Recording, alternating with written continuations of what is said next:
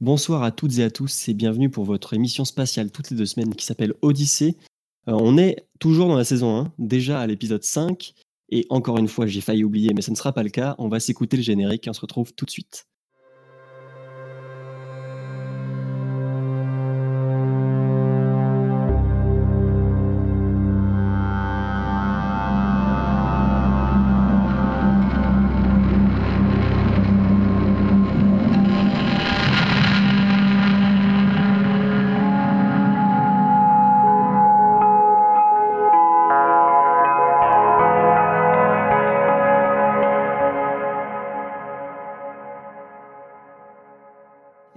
Après ce générique. Avec nous ce soir, petit comité, nous ne serons que trois. Donc nous avons la chance d'avoir avec nous euh, du Canada Gaëtan. Salut, salut. J'espère que ça va. Et avec oui, ça va, ça va. Ça se passe, mais on y reviendra, je pense. Et avec nous, on a aussi Thomas. Bonsoir. Bonsoir à tous. Bonsoir, ça va Thomas? Ça va très bien, ça va très très bien, euh, plus en forme que jamais. Bah écoute, parfait. Voilà, et j'en profite pour prendre la main, car nous sommes aussi avec notre euh, bon animateur Simon. Bonsoir Simon. Merci beaucoup de me présenter pour cette fois, ça fait plaisir. C'était pas du tout répété, mais tout va bien. Euh, on, va, débuter tout de suite l'émission, comme d'habitude, par la partie actualité. petite pensée et petit lien avec l'émission qu'on a pu faire donc il y a deux semaines. On va vous faire un petit point sur notre bon vieux radio satellite, radio télescope par radio satellite Arecibo. Je vais laisser Gaëtan en parler un petit peu. Ben oui, on en a parlé la, semaine dernière, à Recibo qui était euh, dans le mal euh, au niveau structurel et qui du coup a, pris dans la tronche la décision euh, de, de, se faire démonter.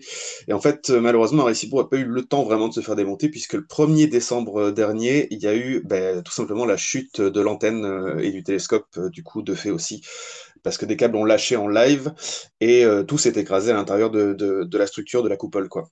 Donc euh, ben voilà, c'est euh, part dans, dans une, une sorte d'explosion cinématographique à nouveau, quoi, comme, dans, James Bond, dont on avait parlé la semaine dernière. Et euh, ce, qui, ce qui fait un peu chier quelque part, c'est qu'on se retrouve avec un, télescope qui était bah, du coup un, monument en gros de l'exploration spatiale qui, euh, qui malheureusement va, enfin, est, est détruit euh, par accident.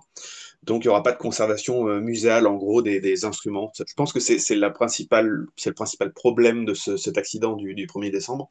On peut, féliciter, par contre, les mecs d'avoir détecté le, les problèmes, puisque euh, ben, c'était visiblement, euh, ça, ça, commençait à vraiment craindre un maximum pour la structure, puisque à peine ils ont eu le temps de dire que c'était pas réparable, que quelques semaines après, tout s'effondre ben, tout seul. Quoi. Donc voilà, Arecibo s'est écrasé. Euh, et, puis, euh, et puis le reste de la structure euh, est encore en, état de démontage à l'heure actuelle. Si vous voulez voir les vidéos, parce que c'est assez intéressant, il y avait un drone au moment où ça s'est détaché qui était en train de filmer justement les câbles pour, pour voir dans, dans quelles conditions ils allaient pouvoir démonter la chose, qui fait que en fait la structure, la chute de la structure a été, est très bien documentée. On voit le, le comment dire l'effondrement filmé par plusieurs caméras de sécurité et notamment un drone volant qui est au-dessus de la structure au moment où ça s'écrase. Donc c'est, euh, c'est, euh, on peut voir la totalité de la chose. C'est assez impressionnant. Donc voilà, c'était ça la petite news sur euh, Arecibo. Bah, c'est des images spectaculaires qui ont d'ailleurs pas mal tourné, enfin de moi ce que j'en ai pu en voir sur euh, à la fois la presse spécialisée, mais aussi euh, la presse plus générale, j'ai envie de dire. Et comme tu l'as dit, c'était assez exceptionnel parce qu'à ce moment-là, pile, il y avait un drone qui filmait un des pylônes en gros qui tenait les câbles pour euh, qui soutenait l'antenne au-dessus de la coupole. Et aussi une caméra de sécurité qui je crois ouais, était ouais, posée au pied de la coupole et qui elle a vu la structure tomber sur euh, enfin dans carrément l'antre du, du radiotélescope. Donc c'est c'est à la fois très beau majestueux et très triste euh, comme comme vidéo. Euh, et bon c'est ça a fait les grands titres parce que c'est spectaculaire mais c'était aussi un, un radio satellite, un radio télescope, ça fait deux fois que je le dis, qui était très connu du point de vue scientifique, mais aussi euh, du grand public par les films dans lesquels ouais. il a pu apparaître. ça. Donc bon. Et bon, on peut aussi, bah, quelque part, euh, la bonne nouvelle, entre guillemets, c'est qu'il n'y a pas eu de, de, de, victimes, quoi, en fait. Parce qu'il y a quand même des gens qui travaillent sur la structure, euh, bah, notamment justement dans le but du démontage, qui est précéd précédemment, il bossait dans le but de, planifier le démontage de la structure. Et euh, fort heureusement, bah, il n'y a eu aucun, euh, aucun blessé euh, suite à cette chute, alors que bon, c'est quand même une chute assez impressionnante, parce que je sais pas combien, je, je, je crois que je l'avais cité la dernière fois combien ça faisait de tonnes, la structure qui est suspendue. Ah ouais, 9, 900 tonnes, si je pas de bêtises. je crois. C'est colossal, ouais, c'est colossal. Ce qui fait que une chute pareille, un câble entraîné par un poids pareil, ça, je pense, vu que visiblement dans les vidéos, on voit que ça découpe carrément des tours de soutien, juste par la force du, câble qui, qui découpe la, la tour, bah, c'est assez, assez ouf. Si jamais, si jamais quelqu'un est dans, la, est dans la zone, enfin, genre, il est littéralement coupé en deux, quoi, directement. Donc. Euh. Mais déjà, euh, point pour ceux qui veulent voir la vidéo peut-être, ce qui est impressionnant, c'est que sur la vidéo donc, qui est au sol, on a presque l'impression que la structure, quand elle tombe, c'est au ralenti. Mais non, la vidéo est, à vitesse réelle. C'est énorme. C'est que c'est tellement gigantesque que, que ça, et puis en plus que tout ce que ça embarque, comme tu le disais. Et aussi, un point, c'est que déjà, il y a quelques mois, ils avaient fait le choix, euh, enfin, il y avait déjà eu des défaillances, et ils avaient dit c'est trop dangereux pour réparer. Là, on en a un point où c'est plus une question de réparer, c'est une question de démanteler. Ce qui avait été officialisé donc il y a deux semaines. Et là, on le comprend que euh, les réparations étaient inenvisageables.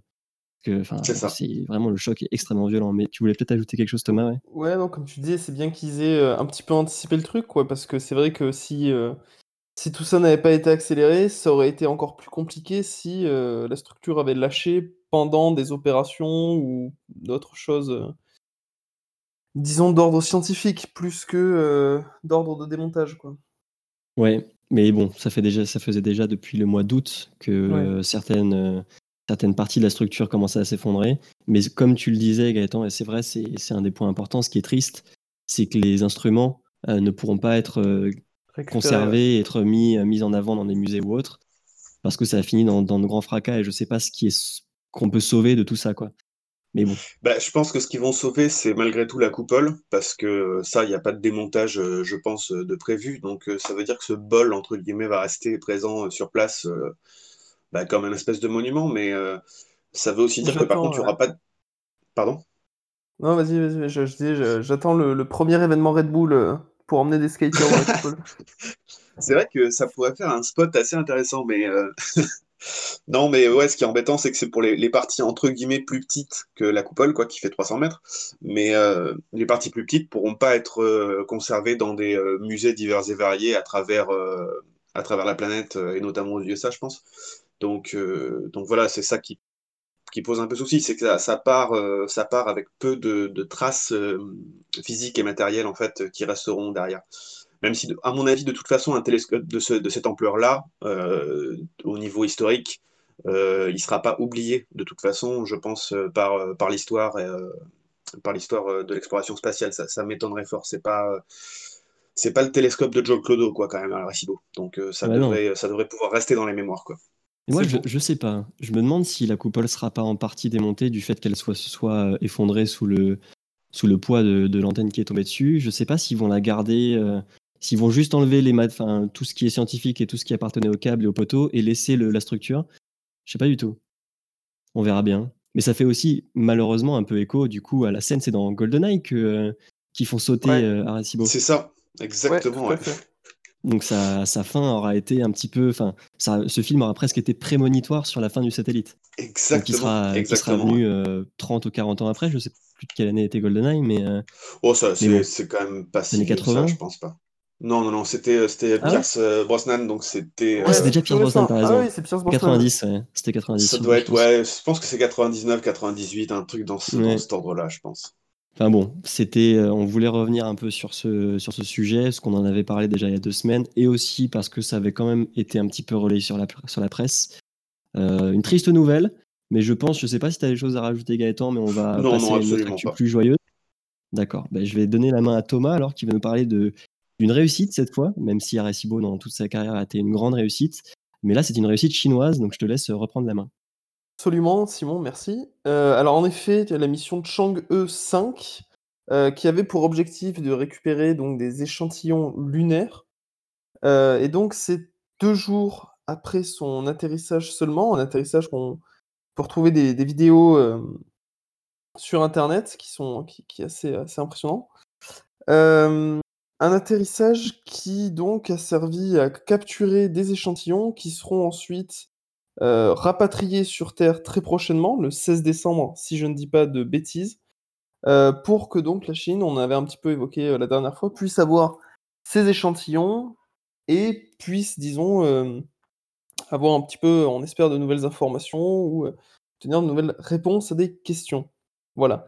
Petite question au passage, est-ce que vous avez une idée de du nom, de ce que veut dire le nom de Chang'e 5? Putain, je l'ai Ah, je su ça, savais, mais euh, je savais ouais. aussi. Mais Ça, c'est ce qu'on dit quand on ne le sait pas. Oui, Ah, bah, je l'ai vu passer au tout début. Non, je sais plus. Vas-y, tu pourrais, tu pourrais nous le dire. Alors, euh, cette mission Chang'e 5 euh, tire son nom d'une déesse de la lune, selon la mythologie C'est chinoise. ça. c'est Voilà, ça. on reste dans, Dans un les... contexte, on reste voilà, dans, dans le contexte. Euh, voilà. oui, c'est dans la mythologie chinoise, c'est la déesse de la lune, ouais, c'est ça. Donc pour l'instant, aux dernières nouvelles, euh, les échantillons ont pu être amenés jusqu'à la, à la plateforme orbitale autour de la Lune, et l'amarrage se serait bien passé, euh, si j'ai bien tout suivi. Euh, donc Mhm. on attend plus de retours euh, bah, jusqu'au retour justement des, des 10 échantillons. Parce que ça a quand même été une mission très rapide. Elle a été lancée le C'est ça. 23 novembre. Et On là, elle est censée revenir ouais, le Oui, mi-décembre. C'est ça. Bah, c'est pas si loin la Lune, enfin voilà quoi. c'est pas si compliqué que ça, après tout. Surtout que, enfin, de Chang'e 5, cette mission est extrêmement complexe parce qu'ils n'ont pas choisi les manières de faire les plus simples. Comme tu l'as dit, euh, c'est une mission en plein de bout. On en avait déjà parlé dans une précédente émission, je crois. Et, euh, là, ce qu'ils ont fait, c'est que euh, ils ont posé un atterrisseur sur la Lune avec un truc qui récupérait des échantillons à la fois dans le sol et sur la surface pour après faire remonter euh, une capsule qui s'est enfin, qui a fait un rendez-vous, ce qu'on appelle orbital, du coup, avec euh, l'orbiteur qui continue à être autour de la Lune et qui après va repartir sur Terre. Enfin, c'est un, c'est un bordel, on peut le dire, pas possible pour, euh, pour un retour d'échantillon et que un tout se passe bien. ouais. Ouais, et que tout se passe bien, c'est quand même une, voilà, une preuve, encore une fois, que le programme lunaire chinois, c'est loin d'être une blague, quoi. Et qui Ah, prépare des choses à l'avenir. Et puis c'est le voilà, c'est la première étape pour une, une suite pour euh, d'autres missions que euh, la Chine veut mener à bien sur la Lune. Ouais, c'est ça. Ce, qu'on, ce dont on entend parler, c'est bien sûr euh, des humains sur la Lune, enfin des humains, des, des citoyens et des astronautes chinois, taïkonautes du coup, sur la Lune pour les- l'horizon 2030. C'est Donc ça. là, les premières avancées qui commencent à mettre en œuvre sont plus qu'encourageantes sur la bonne réussite et le calendrier à peu près respecté, peut-être. On verra. Donc du coup, je sais pas si tu avais d'autres choses à, à rajouter sur Chang'e. Non, non, on a fait un petit tour assez, euh, assez cohérent. Je pense qu'on aura l'occasion de revenir euh, là-dessus euh, plus en détail quand on aura un petit peu les, les- les retours d'échantillons. Ouais. Allez, si, Mais point, euh, point- petit point symbolique qui a été mis sur la Lune en plus avec Chang'e, c'est quand même le drapeau chinois qui a été officiellement déposé à sur la fait, Lune. oui. Il y a eu les, les premières images aujourd'hui ou hier, je crois. Enfin, moi, je les ai vues aujourd'hui. Hier, je sais plus, ouais. je Ouais, crois. d'un, de ce drapeau qui est venu se poser. Euh, d'ailleurs, il y a eu pas mal de réactions sur les. Parce que ça a fait quand même un, un certain buzz euh, de ce que j'ai pu voir, enfin, même dans les médias destinés au, au grand public, au-delà des simples médias spécialisés. Euh, il y a quand même, voilà, ça a quand même pas mal tourné comme, euh, comme info. Ça a été. euh, Est-ce que tu l'as vu, ça, Gaëtan? Non, je l'ai pas vu, mais euh, symboliquement, euh, l'idée de poser un drapeau, euh, bah, c'est c'est quand même assez, euh, ça- assez flippant dans le contexte actuel parce que euh, vu ce- comment dire, vu le backlash aujourd'hui qu'on fait sur euh, bah, le drapeau américain qui était sur la, qui a été posé sur la Lune, l'idée de mettre euh, un drapeau national et donc du coup, bah, quelque part, comment dire, assez égocentrique quoi en fait, plutôt que international, c'est assez, assez étrange quoi. bah, C'est la Chine. Donc, Après, bon, là, sur les Ouais. participations internationales, c'est, ça reste quand même un pays relativement fermé, même si euh, sur le, tout ce qui est technologique, il y a quand même une ouverture et des participations d'autres nations à des missions chinoises. Mais voilà, ils sont, ils font pas partie du programme ISS, par exemple. mhm. ce qui, ce qui en dit quand même un petit peu, mais c'est une information euh, qui était quand même importante. Euh, et aussi, euh, donc point qu'on a vite fait aborder, les échantillons que vont ramener Chang'e sont à la fois des échantillons de la surface de, de l'endroit sur lequel il s'est posé, donc le mont Rumker, et aussi ils sont allés chercher des échantillons, ce qu'on appelle des carottes, donc en, en forant la surface de la Lune, qui aussi vont être ramenés, et qui faisaient, je crois, 500 grammes, quelque chose comme ça. Mais bref, euh, est-ce que tu avais d'autres points à aborder? Du tout, du tout, du tout. Je te laisse prendre, euh, prendre la suite, Ouais. Mais je vais, je vais reprendre tout de suite euh, la main pour notre dernière actu, qu'on va sûrement, dont on va discuter un, pendant un petit moment, qui est le retour d'échantillons de la mission Hayabusa 2. Euh, donc, déjà pour euh, contextualiser un petit peu pour nos auditeurs, nous nous enregistrons donc le samedi, que je dise pas de mauvaise date, euh, le samedi, le samedi, le samedi 5 décembre, donc le jour du retour des échantillons, et je suis pile devant le live de la de l'agence spatiale japonaise, donc responsable de la mission Hayabusa 2, et je les vois en train de se féliciter alors je ne sais pas, parce que je n'ai pas le son, parce que bien sûr j'enregistre une émission de radio, donc je peux pas avoir le son. Mais je ne sais pas si tout s'est exactement bien passé, mais je pense que c'est le fait que les échantillons viennent d'être récupérés avec succès en Australie. Donc, pour revenir un petit peu dans le, temps, pour vous expliquer ce que c'est que cette mission, Hayabusa 2, c'est une mission qui est très très ambitieuse sur plein de points et dont le but était d'aller visiter un astéroïde euh, qui s'appelle Ryugu, qui est situé environ pour la plus haute de son taille la plus haute de son orbite à 340 millions de kilomètres de la Terre, ce qui n'est pas rien. Et cette mission avait pour but de l'observer déjà dans un premier temps, de déposer différents rovers et matériaux d'analyse scientifique sur sa surface, ce qui a été une réussite pour tout, mais on va y revenir, et aussi de récupérer des échantillons à deux reprises sur ce, même astéroïde et les ramener sur Terre. Donc là, ce dont euh, se félicitent les, euh, les membres de, la JAXA, c'est le bon retour des échantillons sur Terre, qui sont posés en Australie, dans un désert, dans le désert de Victoria, si je ne dis pas de bêtises, euh, et qui sont récupérés donc via parachute, etc. Et qu'après, on va pouvoir analyser. Et ces échantillons ont été récupérés de deux manières. Donc, dans un premier temps, sur la surface de l'astéroïde de manière plus ou moins classique, comme l'a fait par exemple la sonde Osiris-Rex qu'on a vu, dont on avait parlé dans une des premières émissions. Et dans un deuxième temps, quelque chose qui peut paraître un peu fou, mais c'est que la sonde a lâché ce qu'on appelle un impacteur, ce qui est en gros une petite charge explosive sur l'astéroïde, et la charge a explosé un tout petit peu au-dessus de sa surface, ce qui a créé un cratère artificiel. Et là, la, sonde est revenue récupérer des échantillons au fond de ce cratère. Dans quel but? Dans le but de récupérer des roches qui ont été moins exposées à l'espace, euh, et donc au vent solaire, à l'irradiation, et donc qui sont plus, euh, qui témoignent mieux de la formation de cet astéroïde qui a quand même plus de 4 milliards d'années, donc qui pourrait nous en apprendre beaucoup sur euh, la formation de notre système solaire et aussi peut-être l'apparition de la vie sur Terre, car c'est un astéroïde qui a été choisi, pas pour n'importe quelle raison, c'est parce que c'est un astéroïde qu'on appelle carboné, donc pour faire simple, qui a beaucoup de carbone dans sa composition, et qui est très sombre, donc qui est quand même plus ou moins protégé un petit peu de, Enfin, si on dit qu'il est sombre, c'est qu'il est protégé un petit peu des, rayons solaires. Donc, c'était pour ça que c'était la cible. Vas-y, Gaëtan, tu voulais poser une question? Non, je, pensais, euh, je pensais que c'était potentiellement aussi euh, pour euh, explorer l'idée de pense permis, je pense, au niveau de, au-delà de la formation de, du système solaire, je crois qu'il y avait une histoire aussi de possibilité de, de pense permis pour l'apparition de la vie. C'est-à-dire de pense permis. Je sais pas. Ben, la pense permis, c'est euh, l'idée que euh, au lieu que la, la, la, vie se soit formée euh, uniquement, enfin uniquement, uniquement avec le contexte terrien, qu'en fait mmh il y ait des éléments, en gros des chaînes carbonées ou des éléments chimiques qui étaient apportés par par des, des, astéroïdes en fait ou des, des, météores qui se sont écrasés, qui seraient écrasés sur sur Terre.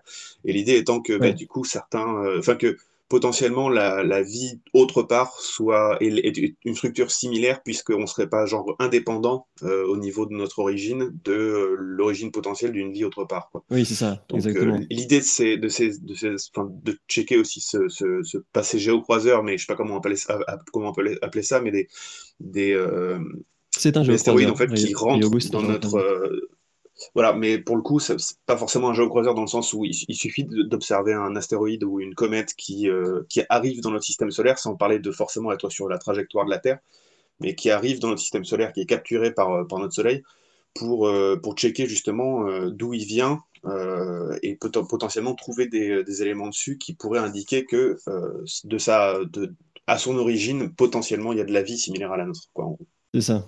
C'est un peu une des questions qu'on se posait. Est-ce que veulent pouvoir vérifier les, les scientifiques ce qu'ils ont déjà pu faire en partie sur l'astéroïde grâce aux, différents rovers qui ont été posés, dont, un rover qui est une participation franco-allemande. Le, euh, enfin, c'est pas un rover, c'était un atterrisseur d'ailleurs, l'atterrisseur mascotte, et qui a été une réussite totale sur toutes les missions qu'il avait. Il a même dépassé un petit peu, il, devait durer que 15 heures en estimé en, durée de vie. Et au final, il a duré plus de 17 heures, donc ce qui était, euh, ce qui était très très bien pour un, pour une première de ce type-là. Et donc, comme tu disais, c'est vrai, une des questions que se posent les scientifiques et euh, l'intérêt qu'il peut avoir pour Ryugu, c'est que on n'est pas encore complètement sûr exactement de plein de choses, de comment s'est créée la vie sur Terre. Et on pense que possiblement, des, euh, des rencontres entre guillemets d'astéroïdes ou de météorites ont pu apporter des, des, particules, des molécules qui auraient favorisé le développement de la vie. Et donc, euh, Ryugu est un très bon témoin de ce qu'aurait pu être ça. Est-ce que ça n'a rien à voir Est-ce que vraiment il y a des particules qu'on retrouve sur cet astéroïde-là? Il y a 4 milliards d'années qu'on a déjà retrouvé sur Terre ou non? C'est des questions qui se posent, d'où l'intérêt de ces échantillons-là.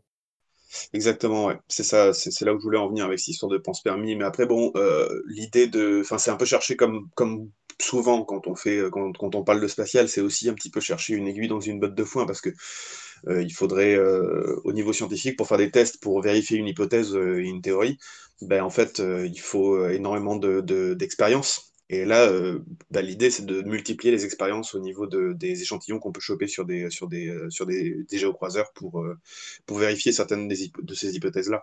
Mais euh, on n'en est pas. euh, je sais plus à, com- à combien on en est là de, d'échantillons récupérés sur des euh, comètes ou des astéroïdes? Ça doit être le, c'est le Ben, troisième ou le deuxième, alors là, c'est le deuxième, euh, parce qu'en fait, justement, j'allais y venir, mais tu me tends une perche incroyable, c'est que la mission Ah, s'appelle. Hayabusa 2, donc forcément, il y a une mission Hayabusa 1, euh, qui a été lancée aussi par le Japon. Euh, J'ai plus les dates, mais c'est en 2003, c'est ça. Qui été une mission qui a, été, qui a eu beaucoup plus de problèmes, disons, qui, a, qui devait déposer justement aussi un, un petit atterrisseur sur la surface de, de l'astéroïde qu'elle allait, qu'elle allait rencontrer, qui s'appelait Itokawa. Euh, mais le largage a eu plusieurs défaillances qui ont fait que le- l'atterrisseur s'est perdu dans l'espace. Mais elle a quand même réussi à aller chercher quelques, euh, quelques échantillons en surface qui sont retournés sur Terre donc en 2010 et qui ont pu être analysés, donc qui sont les premiers échantillons de- d'astéroïdes de, ce type-là, donc de type C Apollon, si je dis pas de bêtises, euh, qui ont pu être récupérés et analysés, mais il y en avait beaucoup moins. C'était de l'ordre vraiment, c'était des poussières, comme il le disait. Et là, donc, ce sera la première mission qui reviendra avec, on ne sait pas encore exactement combien, mais un nombre d'échantillons quand même conséquent, de deux types, comme je le disais, donc de surface et un peu plus de profondeur, et qui vont être analysés euh, très prochainement. Et le troisième auquel tu penses, je pense, Gaëtan, c'est les, les échantillons qui vont être ramenés par Osiris Rex. Euh, je me rappelais plus exactement de la date, je sais plus, si c'est pas en 2023. euh, Ah, c'est ça, c'est clairement ça auquel je pensais, ouais. On en a déjà pas parlé. le nom, euh, mais ouais. On en avait parlé, je crois, dans la première ou deuxième émission. Thomas, tu me reprendras peut-être. Et je crois que la date de retour estimée, c'est 2023, mais te rappelles de ça, toi? Ouais, je, je- je- je- ça me, oui, je crois que c'est ça. Je crois qu'on en avait parlé, on avait évoqué, je, je vérifie. Mais bon, mais enfin voilà, en gros, c'est dans la même veine. Et donc, ces missions Hayabusa sont, euh, sont vraiment euh, les, comment dire, les, les, les premiers exemples de ce qu'on peut faire en récupération d'échantillons très lointains, qui ne viennent pas de planète ou de la Lune, par exemple. Et une des technologies qui a été aussi euh, expérimentée, pas pour la première fois, mais qui a vraiment été sur une mission au long cours prouvée comme efficace, c'est les moteurs ioniques, donc des moteurs électriques qui ont équipé la sonde Hayabusa, qui lui ont permis de faire toutes ces, toutes ces distances gigantesques, parce qu'on parle de plusieurs milliards de kilomètres qui sont parcourus par Hayabusa. Et le pire, c'est que là, elle est techniquement en fin de mission, parce que la sonde vient de larguer ses capsules, et on peut se dire, elle va se désintégrer dans l'atmosphère, mais pas du tout, que nenni. La sonde, euh, donc elle a largué ses échantillons ce matin, pour nous ce matin, entre guillemets, et euh, demain matin, elle va passer au plus proche de la Terre, donc à 3000 km, ce qui est quand même très très proche. Et en fait, elle va pas venir se cracher dans la Terre, mais elle va continuer sa mission. Elle va passer, elle va faire ce qu'on appelle un flyby, donc c'est-à-dire qu'elle va passer à côté. Donc à côté en spatial, ça veut dire plusieurs centaines, voire plusieurs milliers de kilomètres, hein, euh, de, de deux, je crois, autres astéroïdes géocroiseurs, avant d'aller récupérer, enfin faire un rendez-vous avec un troisième astéroïde, donc qui pour l'instant a un nom qui est un nom du spatial que je vais vous retrouver, qui est 1998 KY26. Euh, donc c'est un astéroïde sphérique qui est situé à je sais plus combien de kilomètres d'ailleurs, de centaines de milliers ou de millions de kilomètres de la Terre. Mais en gros, elle va pouvoir se poser à côté de lui en 2031 et euh, pouvoir l'observer sur des, quelque chose qui est une extension de mission, ce qui normalement n'existe pas. Mais là, il faut savoir que la sonde Hayabusa a encore à peu près la moitié de son carburant grâce à ces moteurs électriques ioniques qui sont des moteurs avec une puissance très faible mais qui permettent de rester allumés pendant très longtemps et donc du coup d'atteindre des vitesses quand même intéressantes. Et donc voilà, c'était une petite fun fact. euh, la mission d'Hayabusa est loin d'être finie au final. Ouais, je crois que pour, euh, pour l'info, tu, tu me dis si je me trompe, mais je voulais faire une petite précision sur les moteurs ioniques. En gros, c'est des moteurs qui, euh, qui ne permettent pas de bouger une. Une euh, il, peut, il, il y avoir une grosse inertie avec ces moteurs-là. C'est-à-dire que tu ne peux pas faire bouger quelque chose d'énorme, Mm.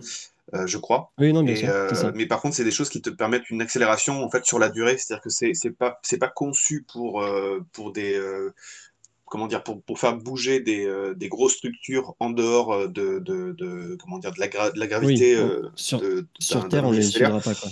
Mais pour des petits ouais c'est ça. Mais pour des petits euh, ouais, des, des petites structures en fait, ça permet de faire une accélération très longue et donc potentiellement d'atteindre des vitesses assez assez importantes aussi à, à, à la à la longue durée quoi, sans avoir à transporter un carburant lourd. Et, et, voilà, quoi. C'était, c'est, ça le principe, je crois, des, moteurs Exactement. Enfin, pour, en gros, pour donner un exemple, on va jamais utiliser, en tout cas pas avec la technologie actuelle, des moteurs ioniques pour faire décoller une fusée. Non. C'est loin d'être assez puissant sur la charge, que, enfin, sur la, la puissance qu'on appelle en kilonewton ou autre, que ça peut décharger en, à la seconde. C'est des moteurs, comme tu le disais, qu'on utilise pour des petits satellites. Après, ça peut être adapté pour des plus gros satellites, mais ça fournit une poussée qui est très faible par rapport à des moteurs qu'on appelle chimiques, donc euh, ce qui va faire décoller des fusées. Mais ça peut euh, donner de l'impulsion pendant très longtemps. Donc à terme, tu peux atteindre des grandes vitesses quand tu es dans l'espace. Et c'est ça qui est intéressant et ce qui a été prouvé avec Hayabusa, c'est que sur des voyages de très longue durée, en tout cas en kilomètres surtout, les moteurs ioniques peuvent être vraiment intéressants et permettre euh, de, même consommer moins que ce qu'on pensait.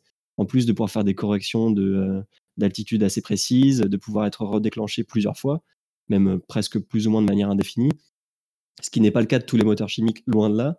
Donc, c'était aussi une expérience, cette mission, de ce point de vue-là, qui a entériné le fait que oui, pour, pour des missions satellitaires principalement, ça peut être intéressant de, faire appel à des moteurs ioniques. Voilà, c'était à peu près tout. Vas-y Thomas, tu veux peut-être dire quelque chose? Ouais, non, pour la petite fun fact aussi sur ces, ces moteurs ioniques, moi ce qui m'avait bien plu, et euh, j'en parlais avec un ami à ce moment-là quand on avait regardé des images. Pour le, grand public ou ceux qui sont pas trop dans le spatial, en tout cas, ce moteur unique, il a un design assez sympa sur les, images qu'on peut, qu'on peut avoir, les, schémas de représentation ou autres. Euh, ça, ça fait un peu euh, moteur, disons, réacteur de, vaisseau spatial, quoi, hein, comme on voit dans les films ou ce genre de choses. Oui, ça fait un peu Star Wars, ce que j'allais, dire à certains points. Ouais, c'est ça. Donc c'est vrai que ça peut être assez sympa pour aller jeter un œil dessus. Ça fait un peu SF, quoi. Ouais. Non, mais de toute façon, c'est une technologie euh, qui, euh, qui à l'avenir va être pas mal utilisée, ce qui a été, enfin, qui l'est déjà pour pas mal de choses, mais sur des missions, je pense, de plus grande ampleur, et, tant mieux, à mon avis. Euh, je vois pas, enfin, là, j'ai essayé de regarder un petit peu le live, je pense que c'est une réussite. Je vérifierai ça plus tard, mais vous, vu que l'émission sera diffusée le mardi, vous aurez sûrement plus d'informations, donc nous vous invitons à vous renseigner via l'agence spatiale japonaise et l'agence spatiale française et autres qui vont sûrement faire des communications là-dessus mais c'est euh, une réussite de, bout en bout. Donc, euh, dans le spatial, c'est quand même euh, parfois assez rare pour des missions d'une ampleur aussi importante. Pour être quand même souligné, on a voulu en parler avec vous ce soir. Vous pouvez bien sûr, comme on l'a dit dans d'autres émissions, retrouver ces informations sur la page horizon.actu qui est sur Instagram, qui vous fait un résumé d'un petit peu tout ça. Et sinon, si vous n'avez rien de spécial à dire, je pense qu'on va passer à la petite pause musicale de l'émission, si tout le monde est d'accord. Je, vois que personne ne me contredit, donc on attend avec impatience le, on attend avec impatience le titre. De non, alors voilà. Ah il essaye, de me piéger. Donc, pour ne pas changer euh, notre bonne tradition, on va vous passer un, morceau qui est dans le Golden Record, donc euh, The Sound of Earth, qui, sont, qui est parti avec la sonde Voyager. Aujourd'hui, on a choisi un son, enfin, j'ai choisi un son et je me suis peut-être mis des bâtons dans les roues pour ça, euh, qui, qui est le son de la Bulgarie dont je ne ferai pas l'affront, peut-être aux Bulgares, aux, russophones, de, prononcer le nom, parce que c'est écrit bien sûr en alphabet cyrillique, et je ne sais pas le lire, et je, suis tombé des nues quand, euh, tout, tranquille, je me suis dit, bon, je vais aller sur Google Traduction, je vais utiliser la synthèse vocale, mais il faut savoir que la synthèse vocale n'existe pas pour le bulgare, donc je suis euh, pas dans la merde, donc du coup je ne vais pas le dire, parce que je ne veux froisser personne. Je le mettrai dans la description euh, des différentes enfin du Mixcloud, de l'Instagram et du Facebook. Et on va vous le passer de façon que vous l'aurez juste après là quand on va le lancer. Et on en débrief après l'écoute, si ça vous va. Parfait. Mais écoutez, parfait, parfait. on part pour le son de la Bulgarie qui est parti avec le Golden Record des sons Voyager et on se retrouve tout de suite.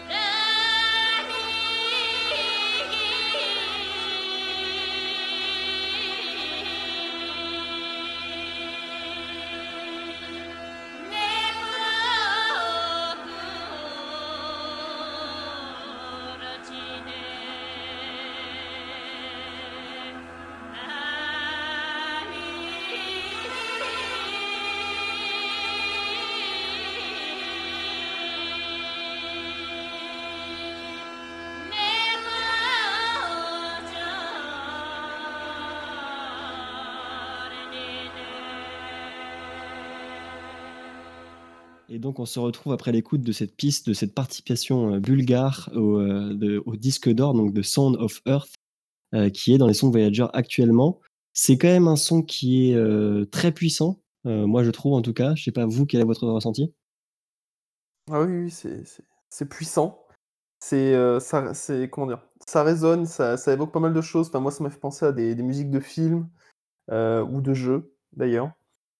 Mais non, non, c'est puissant et ça montre bien bah, la grande diversité culturelle et la richesse que peut contenir ce, ce beau Golden Record. Oui, quand tu parles de musique de jeu, je vais te laisser parler Gaëtan juste après, mais moi ça me fait beaucoup penser, mais aussi parce que c'est une musique des pays de l'Est, à The Witcher par exemple, aux ambiances Ah qu'il y a ouais, The ouais. Witcher.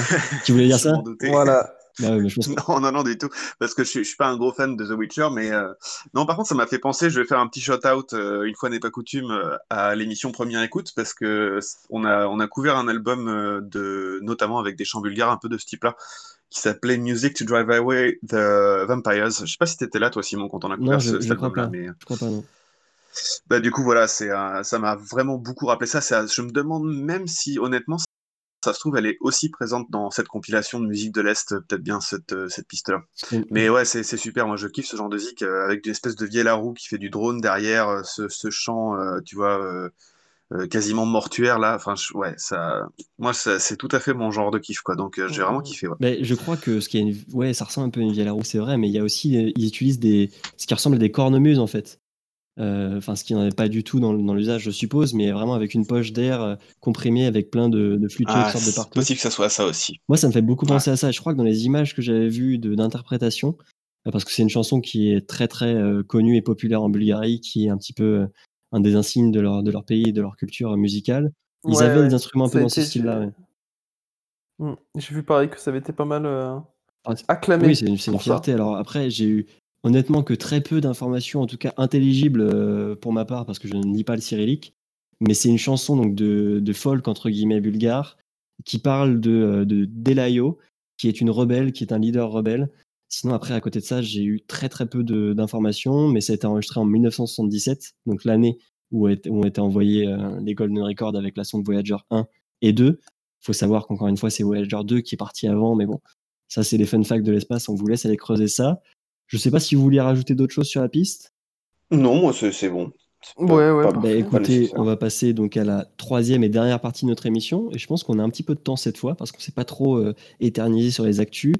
Et cette partie, on a décidé de, de discuter un petit peu de tout ce qui est privatisation euh, de l'orbite terrestre. Déjà, euh, privatisation de l'ISS pour, pour commencer, pour euh, mettre un peu les bases et aussi voilà comment le, le domaine privé s'approprie en partie ou non d'ailleurs l'orbite de, de notre Terre et euh, peut-être même plus loin dans l'espace.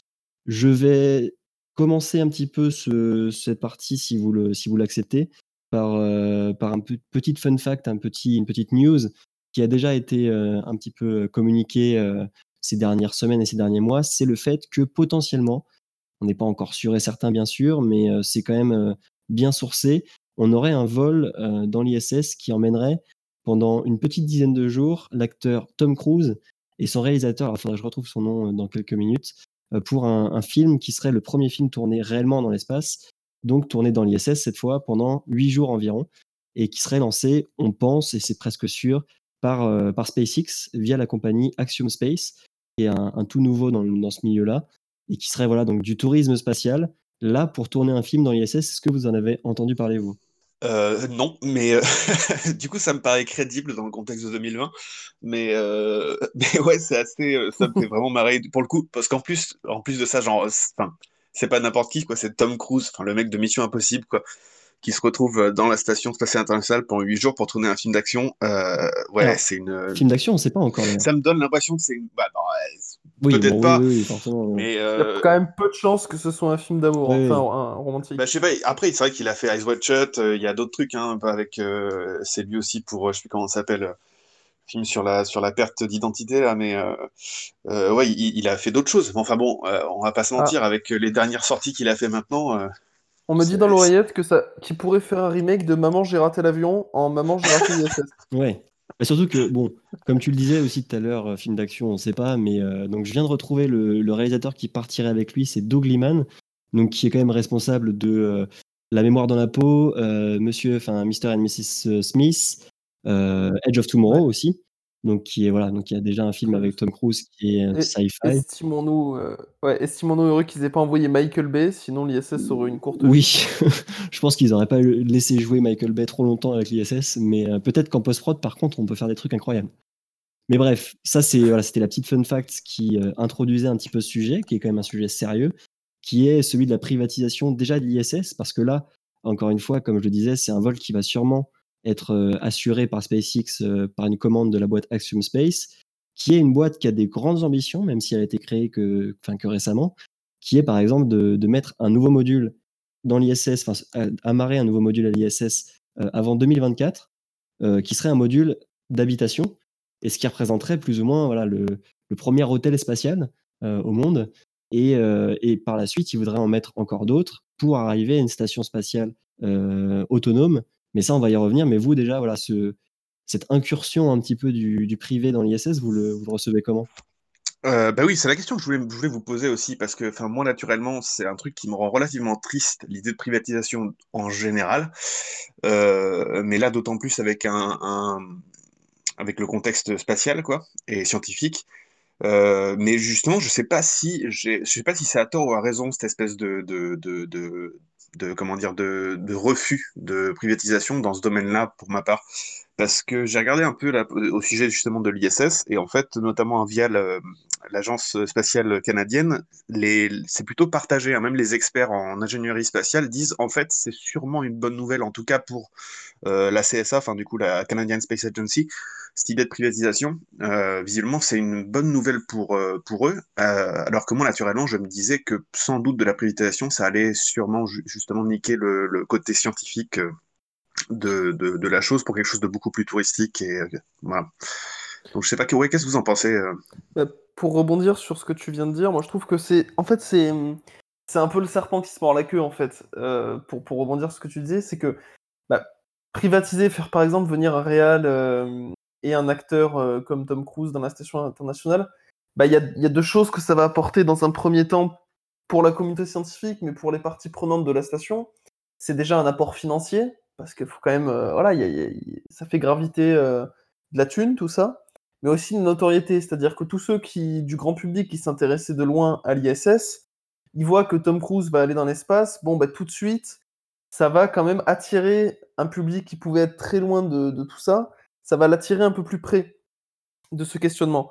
Et ce que je disais par l'idée d'un serpent qui se mord la queue, c'est que dès qu'on privatise quelque chose, bah, ça va avoir un gain d'argent pour, pour les sociétés qui étaient déjà sur le, sur le coup, sur les, organismes. Mais euh, bah, qui dit euh, privatisation euh, par des entreprises dit aussi capitalisme à l'état pur, entre guillemets. Donc, bah, ça va être recherche de profit. Donc, comme tu disais, bah, on perd on, va, on risque peut-être de perdre un petit peu de l'aspect scientifique derrière. Quoi. Ouais, pour rebondir aussi, forcément, alors je pense pas que ça soit ni tout noir ni tout blanc. Pour revenir sur ce que tu disais à ce moment-là, Thomas, c'est que l'aspect scientifique, on sait déjà que par exemple, un des buts affichés d'Axiom Space, euh, ça serait après d'avoir à terme une station autonome. on va y revenir, je pense, et dessus de pouvoir aussi bien sûr permettre aux scientifiques qui souhaiteraient de venir faire des expériences contre financement, bien entendu, et pourquoi pas, eux-mêmes souhaitent euh, développer des, matériaux, euh, étudier des matériaux en impesanteur qui euh, qui deviendraient rentables en fait économiquement. Donc il y a quand même cette, euh, cette pensée de rentabilité économique forcément, mais pour prendre de l'autre côté aussi, si là, euh, donc c'est la NASA qui permet ce vol avec, euh, avec SpaceX, parce que c'est les infrastructures américaines qui vont être mobilisées à la fois sur Terre et dans l'ISS. Et si elle fait ça, c'est parce que quand même, justement, l'ISS, c'est un coût gigantesque pour elle chaque année je crois, alors j'ai pas réussi à retrouver ma source, mais je crois pas dire de bêtises. C'est 3 milliards de frais de fonctionnement qui sont pris en charge par la NASA de manière annuelle concernant uniquement l'ISS. Donc c'est quand même un coût astronomique. Euh, L'ISS, c'est euh, une structure qui n'est pas vouée à durer euh, éternellement. Hein. Logiquement, là, sous 10 ans à peu près, l'ISS devrait soit être entièrement privatisé, ce qui est une des possibilités, ce qui de ce côté-là, du coup, serait bénéfique selon moi parce que on ne perdrait pas cette structure, ou devrait être démantelé par partie et venir se, se, désintégrer dans l'atmosphère terrestre. Donc bon, là, il faut savoir que par exemple, on parlait du vol de SpaceX qui emmènerait peut-être Tom Cruise et son réalisateur, etc. Le siège, c'est 55 millions de dollars. Donc bon, c'est quand même pas négligeable pour à la fois SpaceX, mais aussi la NASA qui va récupérer une partie de, de cet argent-là. Donc c'est à double tranchant parce que ça permet de, de maintenir un peu plus l'ISS un peu plus longtemps, de continuer à la développer aussi, de peut-être garder une présence en orbite terrestre à long terme. Et après, d'un autre côté, ça va bien sûr mettre l'accent sur, sur la rentabilité économique de certaines choses. Et on sait que le spatial, c'est pas toujours, en tout cas sur le court terme, rentable. Donc euh, voilà, c'est c'est un peu euh, sur le fil du rasoir. Quoi. Alors moi j'ai une petite précision, c'est que je me suis renseigné là justement sur la présentation, présentation spécifiquement de, de l'ISS. Alors c'est une décision qui avait été annoncée par Trump en 2018 et qui est toujours en discussion. Et euh, au sujet de ce que je disais par rapport à la, Canadian Space Agency, c'est que, ben, en fait, ils sont plutôt pour cette privatisation dans l'idée, enfin les, experts en, ingénierie spatiale, parce que, en fait, l'investissement total des USA, c'était 100 milliards de dollars, alors que l'investissement canadien, c'était 80 millions de dollars. Ce qui fait que si jamais ils font une privatisation par partie, ou par temps, ou par que sais-je, il va y avoir un souci, entre guillemets, de combien euh, telle ou telle euh, agence nationale récupère euh, en partie de l'ISS. Et du coup, là où ils sont contents, entre guillemets, c'est que de toute façon, s'ils ont quelque chose, ça sera de toute façon supérieur à ce qu'ils ont investi. Et donc, du coup, quelque part, des entreprises privées canadiennes pourront avoir une plus grosse part du gâteau que ce qui avait été investi à la base. Donc, c'est ça un peu leur, leur idée. Mais là où ça relève, enfin, de manière, la question plus générale, ce que, ce que ça soulève comme question, c'est que euh, c'est un véritable casse-tête parce que l'investissement de chacune des nations qui a participé à l'ISS est très différent. Beaucoup de parties de l'ISS ne sont pas indépendantes. Apparemment, la seule qui est réellement indépendante, ce serait la partie russe euh, par rapport à l'ensemble des autres parties. Donc, euh, c'est un véritable casse-tête de privatiser ce truc-là.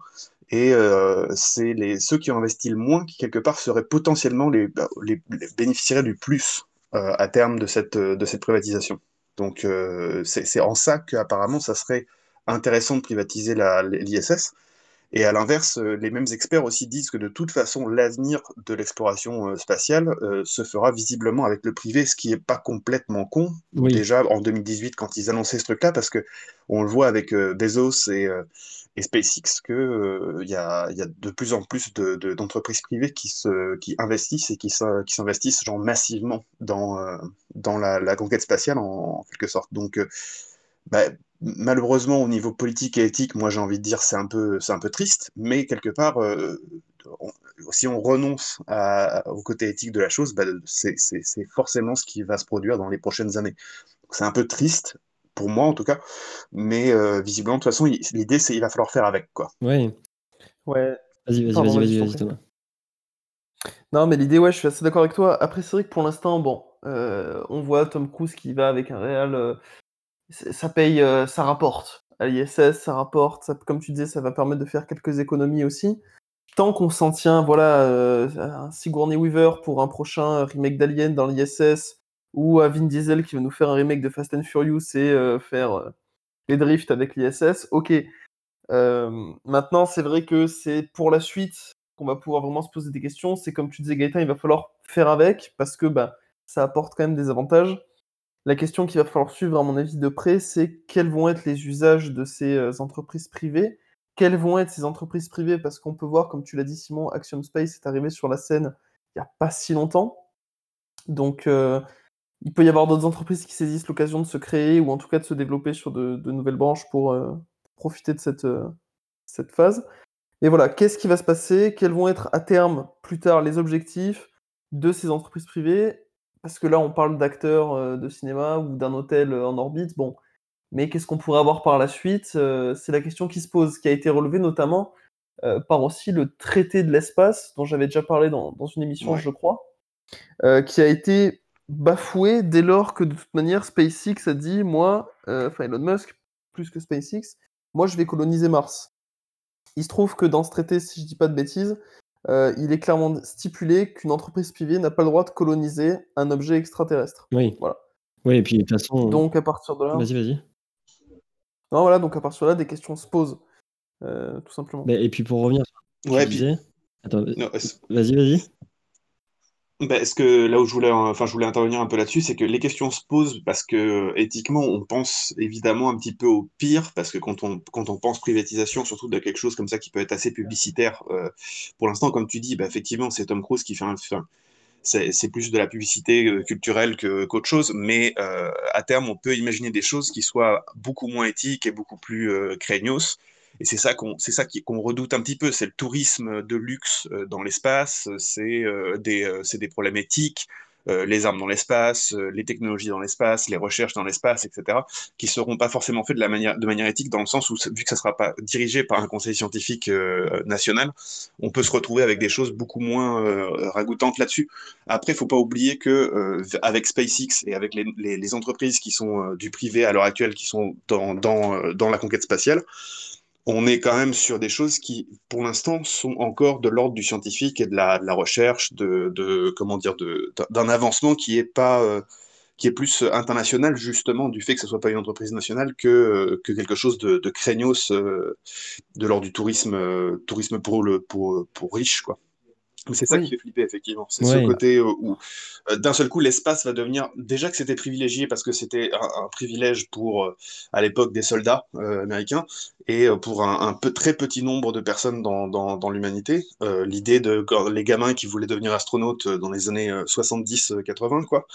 Mais. euh, mais là, maintenant, là, si, si, si, si c'est une question de privé un peu dégueulasse, on peut se retrouver avec euh, un, un espace dans le sens, euh, je veux dire, l'espace interstellaire, quoi, en gros, qui soit euh, la, la, le- la, la- la- comment dire, la, la, la seule possibilité à, à- d'y accéder serait pour les riches. Ouais. C'est ça qui Ouais. pose Puis tu vois, un une- gros problème éthique. Quoi, derrière. Même une question euh, toute simple éthique, c'est on parle d'un hôtel en orbite, bon, admettons. Mais euh, tu prends n'importe quelle euh, personnalité avec euh, des moyens euh, conséquents, qui aurait par exemple, je sais pas moi, un garde du corps ou quoi, ou qui voudrait faire passer euh, la moindre arme, c'est pas possible. Il y a plein de questions qui se posent autour de, de tout ça, que ce soit les armes, que ce soit bah, une station, oui, du privé, oui, mais qu'est-ce qui. le sol de cette station Euh, À qui il appartient Oui. Euh, à quel pays, à quelle logiquement à personne, encore une fois, se- parce que tout ce qui est dans l'espace n'appartient voilà. à personne. Mais enfin, Sauf que aucune entreprise privée n'a- n'a, d'après le traité d'espace, le droit de s'approprier, de coloniser euh, quelque un objet extraterrestre. bah, comme Voilà. ce dont on avait rapidement parlé euh, sur euh, la Lune, où il y avait eu des projets de mettre des publicités, etc. sur la Lune, et des projets pas si farfelus Ouais. que ça, qui, qui avaient quand même évolué et qui étaient poussés. Mais euh, en- encore une fois, cette raison a été invoquée que personne ne peut s'approprier une Terre spatiale autre que sur Terre, justement. Il y avait aussi la question dans le cadre de minage d'astéroïdes, ce qui reste pour l'instant entre guillemets de la science-fiction, mais ce qui est quand même plus ou moins sérieusement euh, envisagé par des entreprises à la fois publiques et privées. Mais bon, déjà, le tourisme spatial, ça ne commence pas tout juste avec ce vol-là de, Tom Cruise euh, qui devrait arriver donc courant 2021. Pour ceux qui ne savent pas forcément, il y a déjà une entreprise qui s'appelle Space Adventures qui propose ça depuis début des années 2000. Euh, c'est une entreprise qui a été créée en 98 et qui a déjà envoyé, alors que je reprenne mes sources, je crois, sept personnes dans l'espace de 2001 à 2008. Et ils envoyaient, ouais, c'est ça, de 2001 à 2009. Et ils envoyaient ces riches euh, personnes qui quand même payaient aussi plusieurs dizaines de millions pour aller dans l'ISS euh, via des fusées Soyuz. Et donc voilà, c'est pas une première, c'est quelque chose qui existe déjà et euh, ça va être poussé. Pour l'instant, c'est que du tourisme via l'ISS, mais à terme, comme je l'évoquais, ce que souhaite faire Axiom, c'est en fait de détacher la partie qui vont, enfin les modules qui vont amarrer l'ISS pour se créer une plus petite station, mais qui serait autonome et qui resterait du coup en orbite terrestre. Mais aussi pour revenir et faire un peu euh, l'avocat du diable entre guillemets sans trop y croire sur ce que tu disais Gaëtan, dans le fait que si on donne un petit peu cette trop de marge de manœuvre au, privé ou que lui-même peut être complètement autonome, ça serait euh, moins surveillé du point de vue euh, éthique et intérêt scientifique. Mais je tiens quand même à rappeler que les États-Unis ont eu un programme dans les années 60 et euh, qui s'appelle le programme Starfish Prime, euh, qui est quand même une des plus grandes, euh, peut-être un des trucs les plus cons, euh, parce que là on peut vraiment utiliser ce terme-là qu'on ait fait euh, du point de vue spatial, qui est quand même d'envoyer, enfin de faire exploser un- une tête nucléaire en haute altitude euh, pour voir ce que ça ferait en gros quoi. Et ils l'ont fait. Donc c'est pas quelque chose qui le conseil scientifique ne les a pas retenus. Et surtout qu'en plus le- les responsables de ce programme-là c'était la commission d'énergie atomique aux États-Unis. Et donc ils ont quand même fait exploser une charge nucléaire euh, dans l'espace pour voir ce que ça faisait par rapport à la ionosphère, par rapport aux ondes radio, est-ce que ça pouvait détruire des missiles, etc. Donc encore une fois, le public peut avoir sa part, peut-être moins aujourd'hui, mais de, de tests un peu farfelus et parfois très dangereux, parce que ça, ça, ça l'était clairement. Donc le privé, quelque part, s'il est un petit peu cadré, est peut-être pas capable de faire pire aussi, c'est ce qu'on peut se dire. C'est clair. De toute manière, quand on enfin, parlait d'armes, on parlait de je reparlais je reviens sur le traité de l'espace une nouvelle fois et après promis j'arrête, mais parce que c'est finalement un petit peu le un des rares textes de loi qui préfigure, pour réguler un peu tout ça. Bien qu'il ait été signé par un très grand nombre de pays, alors au risque de me gourer, je préfère pas en citer, mais je sais que les États-Unis, par exemple, l'avaient signé à l'époque. Heu, qui est là, qui sera là pour faire respecter ce traité? Au sens où, heu, on l'a déjà bafoué énormément de fois. Il a déjà été bafoué beaucoup de fois et heu, il a été, comment dire? Utilisé, cité que dans certains médias, dans certains articles, dans certains événements, mais c'est vrai que, voilà, il a déjà été bafoué, il a déjà été, hem il y a peu de régulation qui est faite pour l'instant sur les dires, les objectifs, les volontés. Il y a peu de choses qui sont qui sont réellement cadrées malgré heu, ce texte. Ce texte qui date aussi, si je ne me trompe pas, de 1967, donc il n'est plus non plus forcément à jour par rapport aux aux objectifs de l'époque et aux objectifs qu'on peut avoir maintenant. Mais heu, Et puis voilà. la guerre froide et tout ça, ouais. Voilà, Mais ça. heu, ouais. Après, heu, ce qui de toute façon, ce qui pose problème et c'est bien d'adresser la question dès maintenant, même si c'est vrai qu'il y a déjà eu un une pas mal de tourisme, heu, déjà spatial. Mais heu, de toute façon, vu c'est con à dire, mais vu le contexte de social général de de de l'humanité, c'est-à-dire, la la le le gap entre riches et pauvres qui augmente considérablement et de manière exponentielle à l'heure actuelle, heu, c'est un c'est une question qu'il faut adresser de manière immédiate, quoi. Parce qu'en fait, le à à terme, de toute façon, qu'on laisse le droit à des entreprises privées, heu, des des droits, par exemple, sur des recherches scientifiques ou sur de de l'armement ou que sais-je, ou qu'on lui laisse pas, le pouvoir de l'argent à l'heure actuelle fait que, ça on peut tout à fait imaginer des choses, pas cool et impossibles à contrôler. C'est-à-dire que je dis ça, j c'est pas pour faire un un cliché débile, mais heu, dans l'idée, heu, imaginons qu'il y ait le Bahreïn ou heu, les Émirats arabes unis qui décident, de, faire, je sais pas, une station de ski, dans l'espace. Parce que enfin, tu vois, on n'est pas loin de ce genre de conneries à l'heure actuelle, là, avec le les richesses colossales de certains certaines entreprises privées ou certains pays et heu, de se retrouver avec des des choses complètement absurdes, heu, qui polluent, qui sont éthiquement, heu, pas pas pas bonnes avec, tu vois, des conditions de travail sur terre, par exemple, pour certaines entreprises qui seraient, qui absolument ignobles pour la construction de de de de des matériaux ou de ce de ce genre de choses. Et puis à l'inverse aussi dans l'espace, quelque chose qui serait de l'ordre du du privé dans de l'accès à à ces à ces, à ces ces infrastructures, à ce genre de choses qui soient, heu, ouais, qui soient effectivement pas éthiques du tout et c'est le moment vraiment le moment de de d'adresser la question, même si de toute façon, il y a de fortes chances qu'on n'ait pas un pouvoir énorme sur la question Ouais, mais ou de manière nationale ou internationale. Donc c'est bien de commencer directement à freiner dès maintenant et à poser les questions et à les poser de manière, ferme, quoi, en fait. Bah, c'est un peu on avait déjà un petit peu discuté de ce sujet-là dans une précédente émission du du lien entre public et privé. Je vous je vous invite à aller écouter si vous voulez avoir un peu plus de d'informations, mais ce que tu dis, c'est totalement vrai et c'est c'est un peu quelque chose qui qui s'est posé il y a déjà 10-20-30 ans, heu, sur le début de la conquête spatiale, même au moment de des des efforts pour aller sur la Lune et cetera. Mais aujourd'hui, on en arrive à des ampleurs et à des, heu, à des projets, des missions qui quand même nous demandent de justement poser les choses de manière, heu, précise et actuelle, comme tu disais aussi Thomas.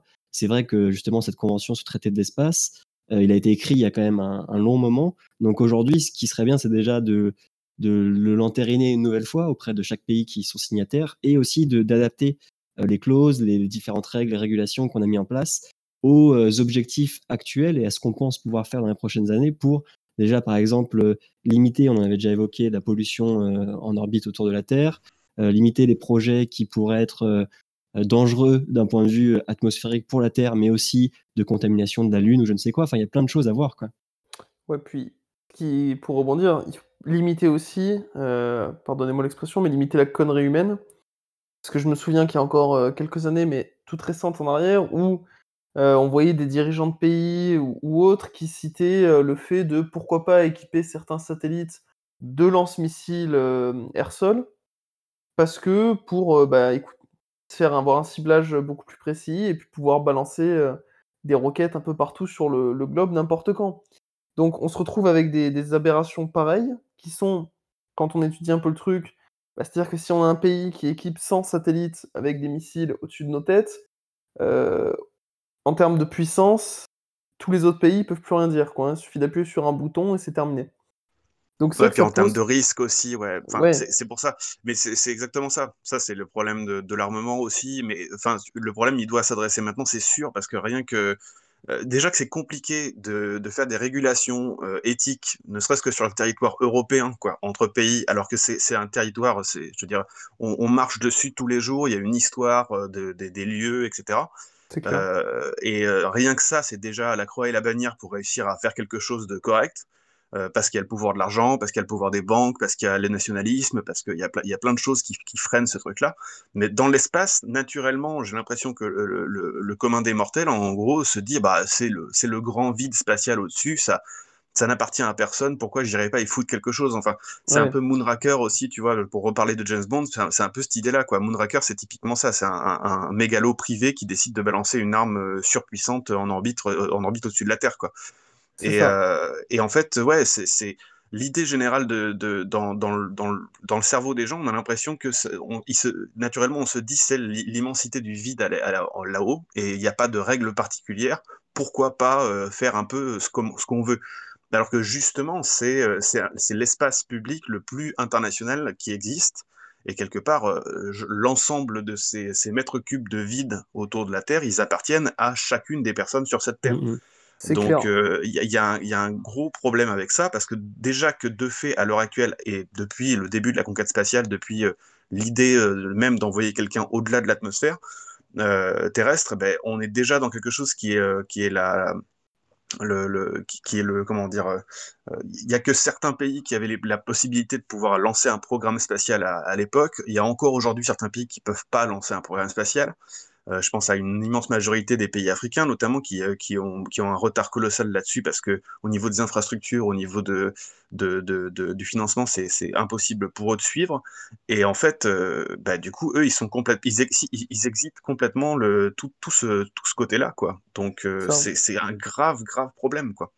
C'est un grave problème on- euh, avant même de commencer à parler de potentiellement des armes en, en orbite ou un hôtel privé ou euh, ce genre de choses. On est, il y a déjà un souci à l'heure actuelle euh, éthique dans la façon dont on conçoit l'idée de l'espace, euh, l'espace euh, ben, au-dessus de la Terre, quoi, en, en dehors de l'atmosphère et au- au-dessus de n'importe quel pays, au-dessus de l'océan, au-dessus de- des eaux internationales. Il y a déjà un souci dans le concept Et même, quoi.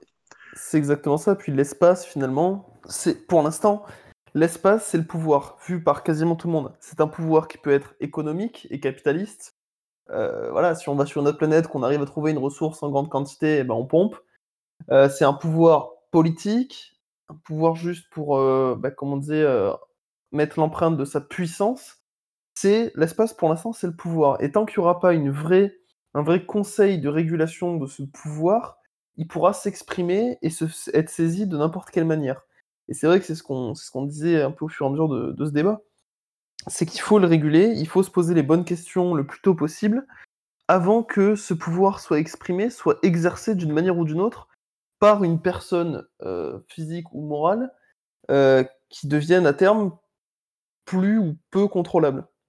Voilà. ouais, et puis même, enfin, il faut le réguler. Et puis ce qu'on voit déjà euh, commencer à, à apparaître, c'est des, des mesures de défense, entre guillemets, qui peuvent justement causer un peu l'escalade, mais de certains pays par rapport à des comportements d'autres pays du point de vue spatial. On a récemment, enfin, il y a quelques, quelques mois, voire années maintenant, eu vent qu'un satellite russe se serait rapproché d'un satellite européen et aurait potentiellement essayé de récupérer des informations euh, sur ses communications. Et ce qui a amené, par exemple, on en avait parlé très rapidement il y a quelques semaines, l'agence spatiale française à mettre en place un développement d'un satellite de surveillance, en fait, qui aura d'ailleurs le, doux nom de Yoda, qui aura pour, euh, pour mission de surveiller les autres satellites de la flotte française et voir s'ils ne sont pas approchés par d'autres satellites qu'on peut considérer comme espions. Donc c'est des, euh, des violations déjà de ces traités et même des, des, des avancements politiques dans l'espace un peu plus euh, enfin insignifiants entre guillemets que peuvent l'être euh, le lancement d'une charge nucléaire à 400 km de la Terre. Mais c'est aussi quand même une preuve que y a plein d'enjeux, pas que économiques, mais aussi politiques, militaires, stratégiques, qui jouent dans l'espace, et que si on n'y met pas des règles précises qui soient euh, appliquées et qui doivent être respectées par l'ensemble des pays qui ont un programme spatial en tout cas, même tous d'ailleurs, eh ben, on va au devant de, potentiels problèmes graves diplomatiques et, et humains dans, dans l'avenir. Quoi. Ouais, et puis en plus, euh, la question, c'est euh, comment, comment on règle le problème? C'est-à-dire, qui fait la police, en fait, de ça, avant même. Euh, parce que si on si on règle pas les problèmes en amont, c'est un peu que l'histoire du territoire vierge classique hein, dans, dans l'histoire de l'humanité en général. C'est genre, on découvre les USA, on excite les natifs, et on dit, bah, d'accord, enfin, le territoire d'Amérique du Nord, hein, pas que les USA, mais dans son ensemble, et au-delà de, des habitants qui sont déjà sur place, l'idée, c'est là-bas, on y fait ce qu'on veut. C'est-à-dire, euh, ben, euh, non, vous n'avez pas le droit euh, d'aller y mettre une mine d'or, d'aller chercher du pétrole. Ouais, ben, qu'est-ce que tu vas faire? De toute façon. C'est-à-dire, tu es, la couronne d'Angleterre, mais moi, je me suis déplacé à l'autre côté de l'Atlantique, et là-bas, je fais bien ce que je veux. Il n'y a personne, il n'y a pas d'État à l'heure actuelle, y a pas, tu vas pas venir m'emmerder avec, avec ta police de la couronne, quoi. Et c'est la même chose, ce dernier territoire vierge qui est, l'espace, sans parler de la Lune, sans parler de Mars, même l'espace en général, le système solaire et au-delà, euh, la question, c'est si jamais quelqu'un de, puissant euh, au, niveau, au niveau de sa, sa puissance financière, qu'il soit privé ou national, décide d'aller foutre la merde dans l'espace, qui peut dire ouais mais attendez vous n'avez pas le droit. Ben ouais, mais qu'est-ce que tu vas faire? Est-ce que est-ce que tu vas tu peux pas il n'y a pas de flotte spatiale euh, type ONU ou casque bleu quoi donc ça, ça, fait flipper parce que je pense qu'on va arriver à terme si ces problèmes-là sont pas adressés de manière adulte entre guillemets euh, dès maintenant, il va, dans les prochaines années, c'est quasiment certain pour moi, il va y avoir une espèce de police internationale de l'espace qui va essayer de gérer des entreprises privées pour pas qu'elles fassent n'importe quoi. Ben ouais. je, vois, je vois ça arriver, de, honnêtement, c'est peut-être euh, c'est peut-être débile de ma part, mais je vois ça arriver dans, dans les prochaines décennies. Des, euh, une, quelque chose d'international, une police internationale qui va pouvoir aborder en gros d'autres des, d'autres satellites, d'autres objets, d'autres stations, euh, pour vérifier que dedans, il n'y ait pas des saloperies qui se passent. Les gardes-côtes spatiales, quoi, plus ou moins. C'est ça, ouais. Mais ça. on en avait déjà aussi un petit peu parlé encore une fois, mais des, structures institutionnelles publiques qui sont responsables un petit peu à la fois du programme spatial, mais aussi de la régulation, il y en a qui se créent. Euh, celle qu'a créée justement Donald Trump qui s'appelle la Space Force, et aussi en France, qui a été un peu moins médiatisée, mais qui a été mise en place euh, sous Emmanuel Macron, c'est le commandement de l'espace.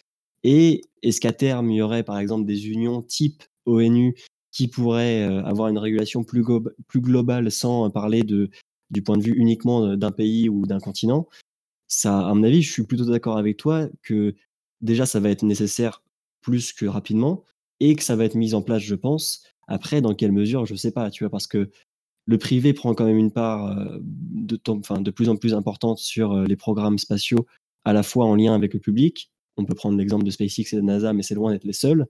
Et ça a toujours été plus ou moins le cas, mais là, aussi avec les déchets, parce que euh, sans parler que ça prenne une place colossale, euh, en gros, qui, euh, qui, qui, englobe notre planète à cause des lanceurs de satellites, etc. Quelque part, imaginons qu'on puisse. Est-ce qu'un procès pourrait être lancé sur, je sais pas, je, dis une connerie, mais France Télécom, parce que en fait, quand ils ont lancé leur satellite, ils ont tellement balancé quelque part, ils occupent un espace dans l'espace autour de notre planète et occuper cet espace-là, c'est pas, c'est pas réglo, parce qu'en fait, il n'y a pas de territoire, et rien que le fait de claim, en gros, des débris, ben, c'est déjà empêcher cette zone-là d'être libre pour d'autres pour d'autres projets, pour d'autres pays, etc. Enfin, tu vois ce que je veux dire? Genre, j'imagine que, imaginons que dans quelques années, il y a un programme spatial de l'Ouganda. Et l'Ouganda dit bah ouais, mais en fait, euh, on peut plus rien lancer, nous les gars, parce qu'en haut, vous avez balancé tous vos déchets. Donc, euh, qu'est-ce qui se passe? Et puis, une, une, nation peut pas répondre parce que le nombre de déchets de programmes spatiaux nationaux est pas énorme. Mais à l'inverse, par contre, les entreprises privées de, de télécommunications, c'est eux qui ont fait 90% des déchets. Et donc, on pourrait imaginer un pays porter plainte contre France Télécom, contre euh, AT&T ou ce genre de choses pour dire bah ouais, mais en fait, vous avez tellement pollué l'espace qu'aujourd'hui, c'est quasiment comme si vous aviez euh, euh, mis des barbelés, en gros, sur, euh, sur un territoire, en disant, ben, maintenant, c'est à nous, même si c'est une question qui s'est posée pour pas mal de choses. Alors, de là aller jusqu'à des procès pour des, sur des compagnies, pas forcément pour le moment en tout cas, mais ça s'est posé. Les astronomes ont déposé voilà, des, pétitions, etc., au moment du lancement, enfin, des premières grappes de satellites Starlink. On a eu aussi des, plaintes qui, sont, qui, sont, qui ont commencé à bondir au moment où la Chine a fait des tests de destruction de satellites. Euh, ce qui crée des débris. Et ce que je propose, parce que comme tu le disais, euh, l'émission a bien avancé. Euh, clairement, je pense qu'on a dépassé peut-être un petit peu l'heure, mais je pense que nos auditeurs ont été aussi captés par notre discussion. Mais qu'on en discute d'un point de vue plus global de la pollution de l'orbite terrestre et du point de vue privé public et ce qu'on peut en faire à l'avenir dans une prochaine émission. Euh, à part si peut-être que Thomas, avait un dernier truc à rajouter. Non, non, complètement, euh, complètement. moi, ça me paraît bien, ouais. Parce que Je pense que c'est un sujet à aborder en longueur Ah bah parce oui. que ça pose il y a beaucoup de choses à questions. dire. ouais. Il y a énormément de Mm, mm, choses à dire, donc il faut qu'on le traite euh, Et puis on, de manière on poussée. l'avait déjà un peu évoqué et à chaque fois ça revient comme sujet subsidiaire qu'on n'a pas le temps de- d'approfondir, mais il y a des choses qui se font Ouais. déjà euh, de plein de points de vue, donc on pourra y revenir si vous le souhaitez dans une Ouais, je pense que ça serait bien de faire un dossier effectivement là-dessus, euh, Ouais. parce que cette question-là, elle revient quelle que soit la question en fait Mm. qu'on aborde avant, on finit toujours par Ouais, arriver ouais. à ce problème de. Donc autant qu'on puisse On euh, pourrait inviter un, on pourrait inviter un pro déchet pour euh, euh, voir essayer, essayer de, le de débat. contrebalancer peut-être, non, mais ça peut être intéressant et puis même de se renseigner sur les arguments euh, des pour et des contre. Mais ce que je vous propose, c'est qu'on euh, bah, clôture doucement l'émission. Je voulais faire un une petite euh, transition euh, rapide tout à l'heure, mais j'ai perdu l'accroche sur le fait que bon, le privé, ça développe aussi des choses qui sont quand même euh, intéressantes sur le futur de l'espace. On parle ici en partie de SpaceX, qui va tester euh, logiquement dimanche, lundi ou mardi, on ne sait pas encore, euh, son Starship, dont on a déjà parlé dans l'émission. Sans être pro forcément SpaceX, Blue Origin ou que sais-je, c'est quand même une, une avancée qui peut être intéressante. Donc on invite les gens à suivre ça. Alors on sait, l'émission sera diffusée mardi, donc peut-être que le vol n'aura pas encore eu lieu vu qu'il fait que d'être repoussé, mais ce sera le premier vol test à 12 km 5 qui va, à mon avis, nous donner des images assez incroyables. Donc euh, on en reparlera sûrement dans une prochaine émission ou sur Horizon. Et en attendant, je pense qu'on va se dire qu'on se retrouve dans deux semaines. Euh, je ne sais pas si vous avez un mot à ajouter en plus. Si ce n'est euh, à dans deux semaines et euh, au plaisir de vous retrouver tous aussi nombreux à la prochaine émission. Eh ben bravo, tu m'enlèves les, les mots de la, les mots de la bouche, ouais. J'ai j'ai hâte de vous retrouver pour redébattre de, de ce genre de, de problématiques euh, sur, sur la conquête spatiale. Donc oui, effectivement, à dans deux semaines. Bah écoutez, S'il y a un pro déchet parmi nos auditeurs, euh, pourquoi pas genre- contacte. Ou un méchant, ou un méchant de dessin animé des années 90-2000, pourquoi pas Mais écoutez, Euh. n'hésitez pas à nous contacter. euh, on peut se faire un Discord, tout est faisable. En tout cas, merci beaucoup de nous avoir écoutés jusque-là. J'espère que ça n'aura pas été trop long. On se retrouve euh, dans deux semaines pour une nouvelle émission d'Odyssée. Et sur ce, je vous dis euh, de continuer à écouter de la musique, des podcasts sur le spatial, sur GMT ou pas. Et à très bientôt et une bonne fin de soirée.